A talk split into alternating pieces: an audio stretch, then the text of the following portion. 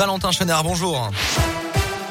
Bonjour Alexis, bonjour à tous. À la une de l'actualité, ces tensions en Guadeloupe. Le gouvernement a annoncé hier l'envoi d'une cinquantaine de membres du GIGN et du RAID après une nouvelle nuit d'émeutes et de pillages, malgré le couvre-feu imposé face aux dérives de la mobilisation anti-passe sanitaire. Le gouvernement a annoncé une réunion d'urgence demain autour notamment du Premier ministre Jean Castex et du ministre de la Santé Olivier Véran.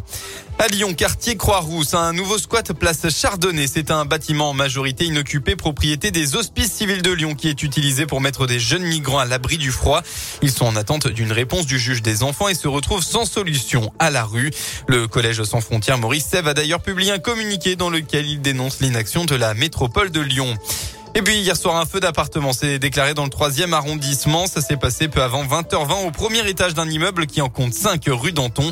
Dans le sinistre, trois blessés, une femme et un enfant légèrement touchés ainsi qu'un homme plus sérieusement blessé au niveau des mains.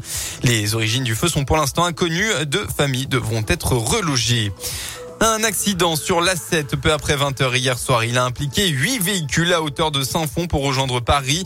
La collision en chaîne n'a fait aucun blessé parmi les conducteurs et les passagers à l'exception d'un cheval qui se trouvait dans la remorque d'un des véhicules. On passe au sport en football. La rage au ventre, c'est ce qu'il va falloir à l'OL ce soir à Dessine. Les Lyonnais 8e ce matin affrontent Marseille 5e. Une rencontre importante si le club veut continuer à accrocher le wagon de tête qui commence à prendre de l'avance. Lyon est à 5 points du podium et cet Olympico doit permettre aux joueurs de revenir avec de nouvelles ambitions.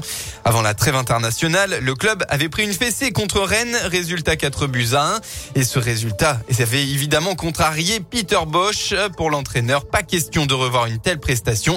Il faut maintenant tout donner. J'ai parlé avec le groupe de ce match de Rennes. J'ai essayé d'expliquer exactement qui n'était pas bien à Rennes. Je pense que j'ai réussi, mais c'était pas trop difficile non plus. Hein.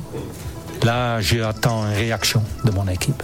On parle de confiance, mais c'est pas toujours que confiance. Ah, c'est le cœur, c'est le sang, et ça on besoin pour ce match-là contre Marseille. Donc, je pense pas mes joueurs ils ont peur, pas du tout on doit beaucoup mieux jouer comme contre Rennes. Mais c'est pas peur, c'est l'envie de jouer et de, gagner ce match-là. L'Olympico, Lyon face à Marseille, c'est ce soir en clôture de la 14e journée de Ligue 1. Le coup d'envoi sera donné à 20h45 à l'OL Stadium.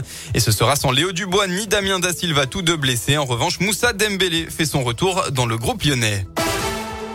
La météo, enfin, c'est la brume qui va dominer ce matin dans le département. Elle devrait se dissiper pour laisser place à de la grisaille tout au long de la journée. Oui, malheureusement, pas un rayon de soleil attendu dans le Rhône en ce dimanche.